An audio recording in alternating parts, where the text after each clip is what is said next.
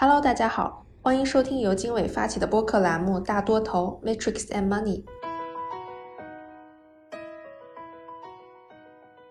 南下资金带来的港股投资热潮是今年年初资本市场最受关注的话题。恒生指数突破了三万点，腾讯的市值一度超过了七万亿港币。另一方面，经纬投资的一些在港美股上市的公司也涨幅惊人，像理想、小鹏、中国有赞、恒昌生物以及富途等公司，在短时间内实现了市值的翻倍。今天做客我们节目的是毕伟哥 Dennis，富途的高级合伙人、金融及企业服务总裁。富途是中国最大的美股、港股互联网券商，注册用户已突破一千二百万人。同时，我也邀请到了我热爱炒股的同事一鸣。他会跟我一起和 Dennis 讨论港股投资这个话题。欢迎 Dennis 和一鸣，跟听众朋友们打声招呼吧。大家好，我是富途吴必伟，今天很高兴能够参加经纬中国播客大多头的这个节目当中。我自己在 A 股、港股和美股，我自己本身就是一个大多头，所以我觉得今天呃很有幸能够参与这个节目，希望能够跟大家多做一些分享。Hello，大家好，我是经纬的一鸣，然后平时主要看一级，但也关注二级。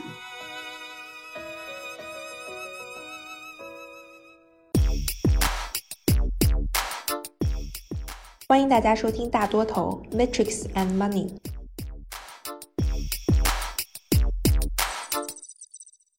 股市真的是非常非常的火爆。那去年整体市场这个先抑后扬的情况，再加上今年初资金南下带来的港股投资火爆，Dennis 觉得这一系列现象背后有什么样的深层逻辑呢？我自己觉得呢，整个的全球市场其实从二零二零年三月份呃疫情之后就进入了一个相当亢奋的状态。而且这个亢奋，我们看到的是持续在进行当中。在去年，我们也可以看到，比如说类似于像特斯拉，类似于像那个蔚来汽车，包括我们造车新势力。那最直接的原因就是市场上钱太多了，因为疫情发生之后，各国央行从美联储到欧洲央行到日本央行到中国央行，都持续通过。大规模的放水，来使得整个经济不出现失速的状态，或者说不出现整个经济突然停摆的那个状态。在整个疫情没有稳定的时候呢，大量的资金呢就进入了资本市场。那我们就看到资金多，呃，好项目少的情况下，很多的项目都给追捧起来了。到了今年年初的时候呢，实际上大家会发现说，哎，呃，A 股跟美股都涨得这么多，但是呢，港股竟然从市场平均估值，包括从交易量等等，都非常的低迷。那很明显的，港股就是一个呃非常大的洼地，于是呢，资金呢就纷纷就纷纷南下。呃，但是呢，其实我也要提醒大家一句，就是说，其实香港市场它是一个呃非常国际化的市场，它是呃全球呃金融中心。其实港股的上涨不光跟呃内地资金有关，还跟全球资金的涌入也有同样的关系。我自己对于后市的看法，我觉得只要整个的资金面没有出现比较大的这个紧收紧的话，我认为这个行情还会继续。能不能具体说说，您认为这个火爆的行情还会持续多久吗？因为从目前港股的行情来看，还是非常火爆的。但是所有投资者都会担心自己成为那个接盘侠吧？如果让我来看的话呢，呃，有一个我自己是比较确定的，只要。整个的疫情没有很好的控制住，市场还会这么热下去，因为各国的政府跟央行还是会持续的有各种经济刺激的措施，这是第一。第二呢，假如疫情稳定了，那也许市场就进入了第二阶段的炒作，就是说去炒那些复苏的股票。这里我也有一个问题问一鸣，你觉得就是现在的这个港股的估值是什么样的一个水平？比如说像一些科技股，会不会估值已经有了比较高的这种情况？对，就是从我的角度来看啊，我觉得首先这个低利率当然是一个非常重要的原因。除此之外呢，其实我们看到这些股票，其实它的分化也很明显。这个疫情期间，像美股上的很多这个 FAMG 这这些股票，其实他们是受益于疫情的，因为疫情其实使得我们整个整个全球的数字化的这个进程大大加速了，所以这些股票其实它整体涨得都很好。那港股上像腾讯啊、美团啊，因为美团它在疫情期间证明了它的确是一个能够做到本地生活基础设施这样的一个目的的这么一家公司，所以它的价值其实被资本上去重新去看待了。所以它其实从很早就开始涨了，就疫情期间甚至疫情之前，它其实就有一点点这样的动作。同时间，其实有很多股票涨的是。很差的，比如说像能源，或者说像一些传统的一些这种线下零售的公司，或者像一些材料板块，或者是公公用事业，那这些其实它的市值整体跌得非常厉害，它并没有享受到所谓的这个全球低利率环境下所带来的的这种资金量多的利好。像去年我们看到，那苹果一家的市值基本上就是沃尔玛、宝洁、可口可乐这些公司加起来还要大。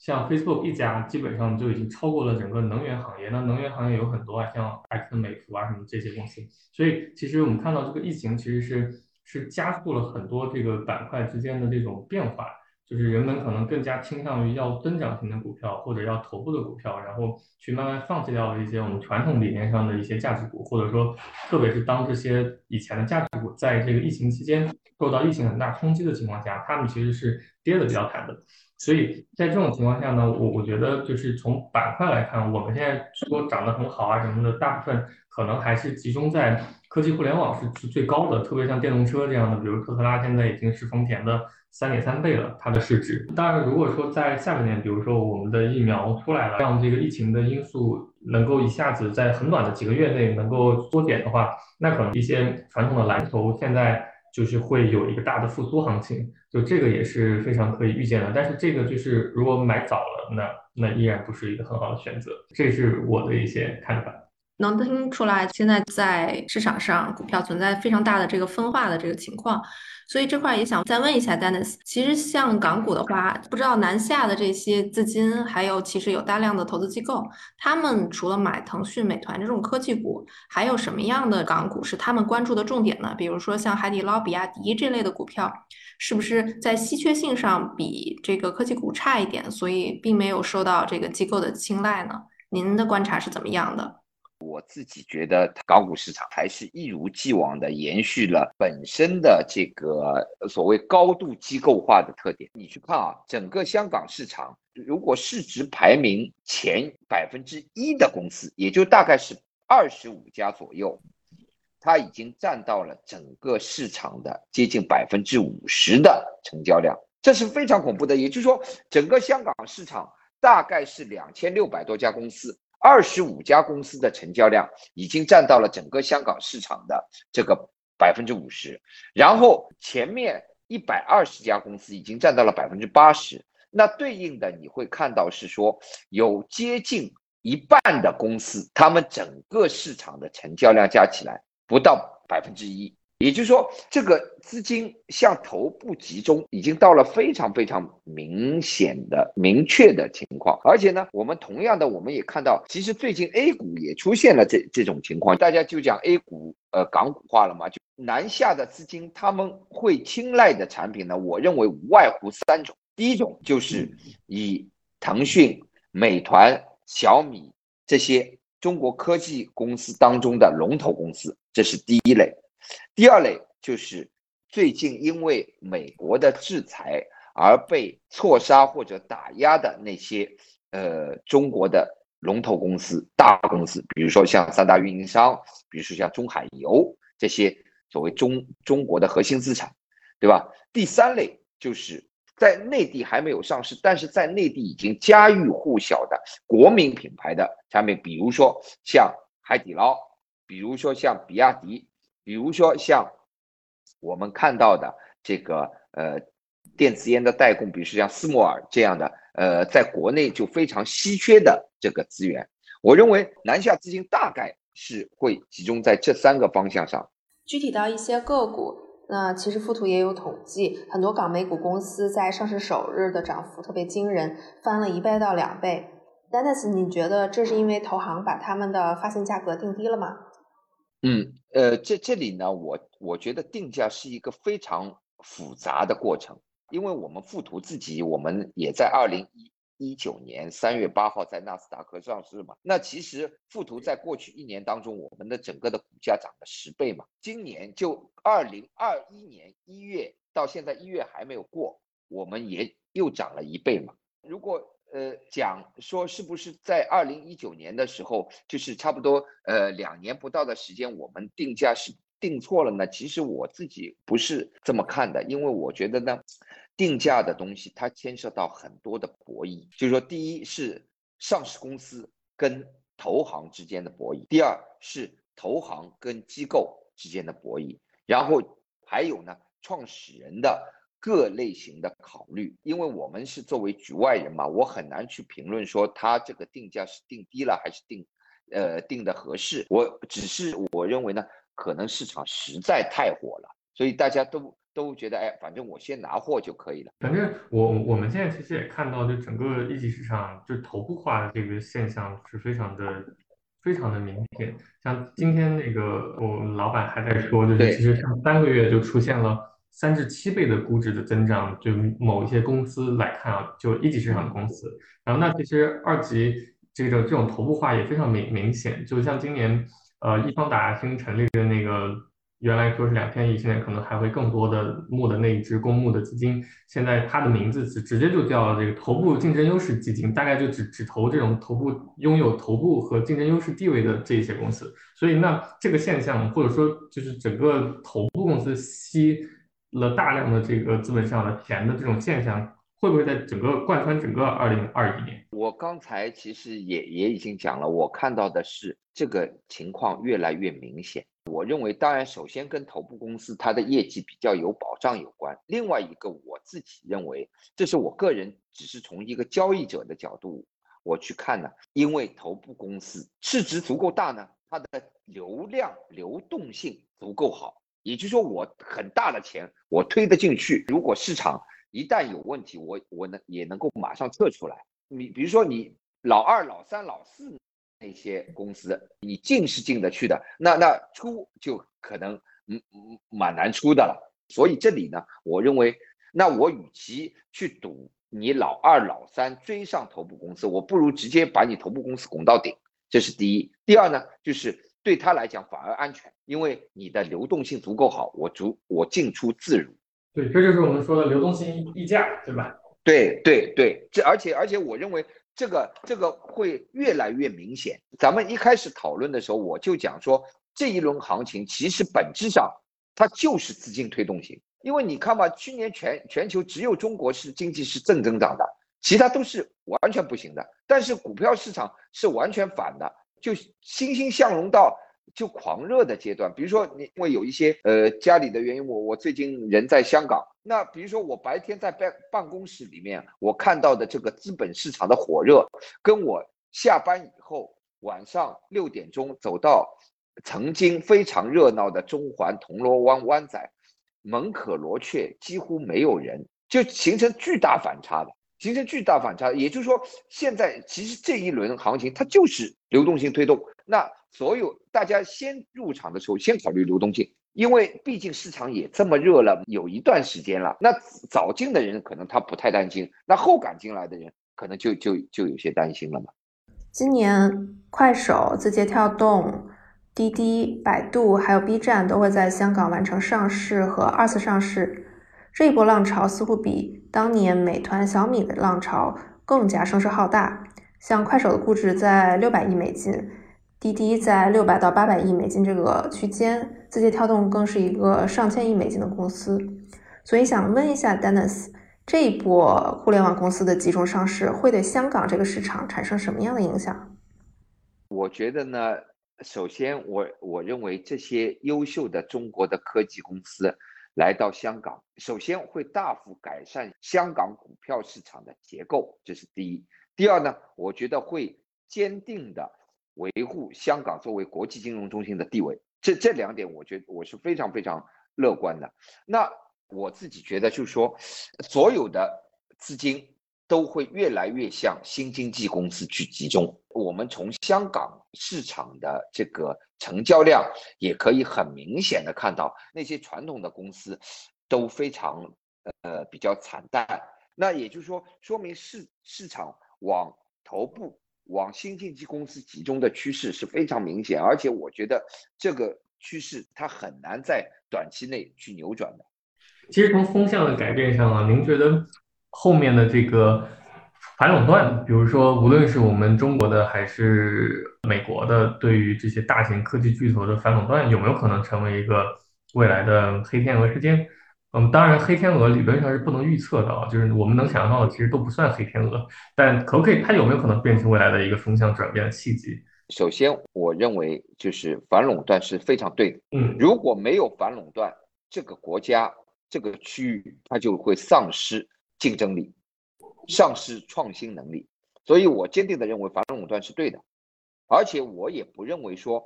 对于巨头的反垄断会对巨头有太大的影响。而反而对应的是会让很多原本在巨头的压力下很难生长起来的呃中小型的创业公司跟科技公司有了空间，所以我自己对反垄断我其实我是很很乐观的，特别是这几年当中，大家越来越看到，就是说因为这些巨头他们呃把持着呃各各行各业的这个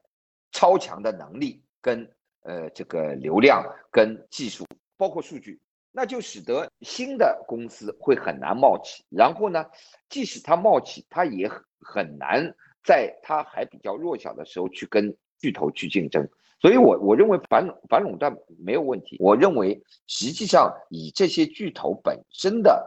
进化能力的话，我认为他们都应该有很好的能力去应对。比如说，呃，大家其实反垄断，大家都把目光聚焦在阿里身上，也许。在现阶段，阿里就处于一个价值低估的区域嘛？因为你可以看到，比如说在当时蚂蚁金服上市之前，其实阿里的呃整个市值要高过这个腾讯一万亿港币。那现在阿里要比腾讯低一万多亿港币，腾讯的此时此刻的市值七点三五万亿港币，而阿里只有五点五八亿，这里你如果算出大约一点七万亿，一点七万亿了，对吧？那那这里是不是说，哎，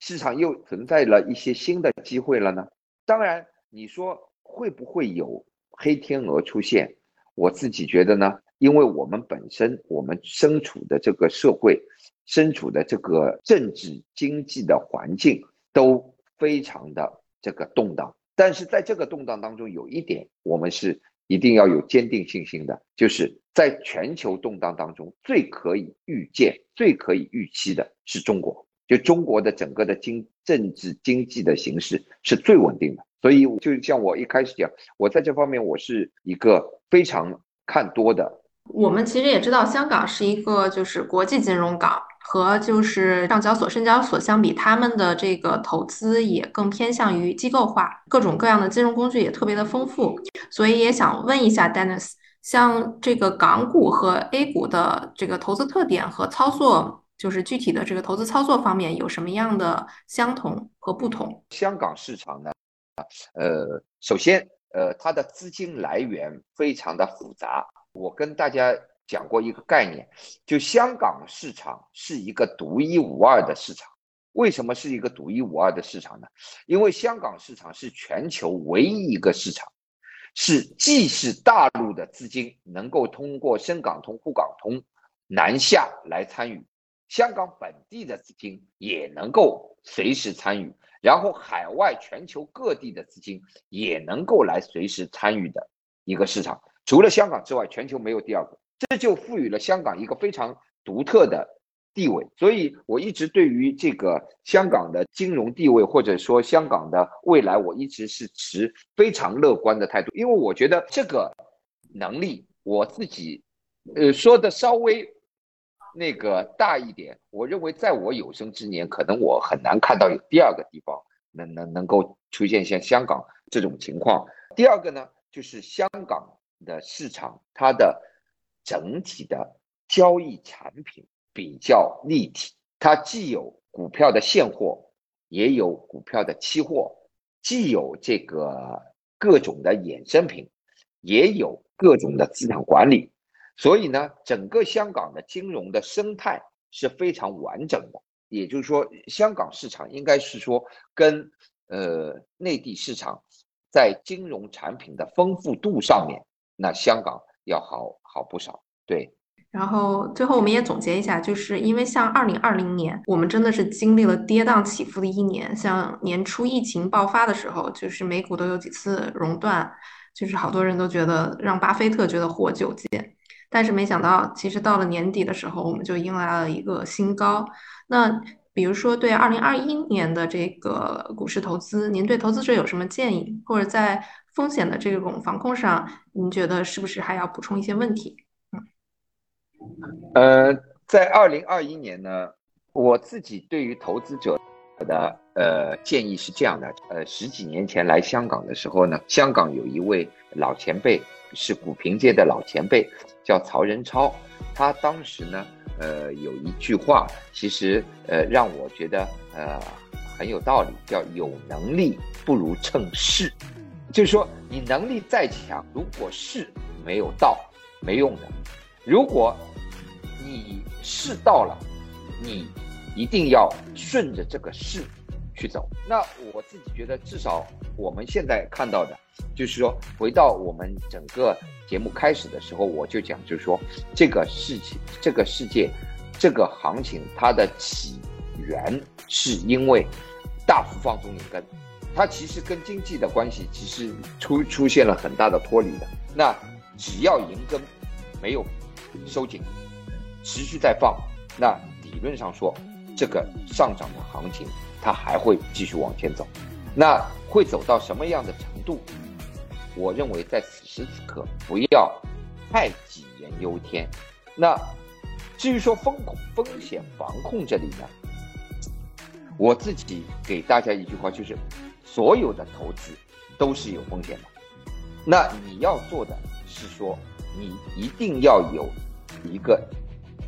底线观念就是说，我做到什么样的程度，是我一定要离开。呃，不管是赚钱离开还是赔钱离开都可以。你只要有了这个，我认为整个风风控就不会有太大的问题。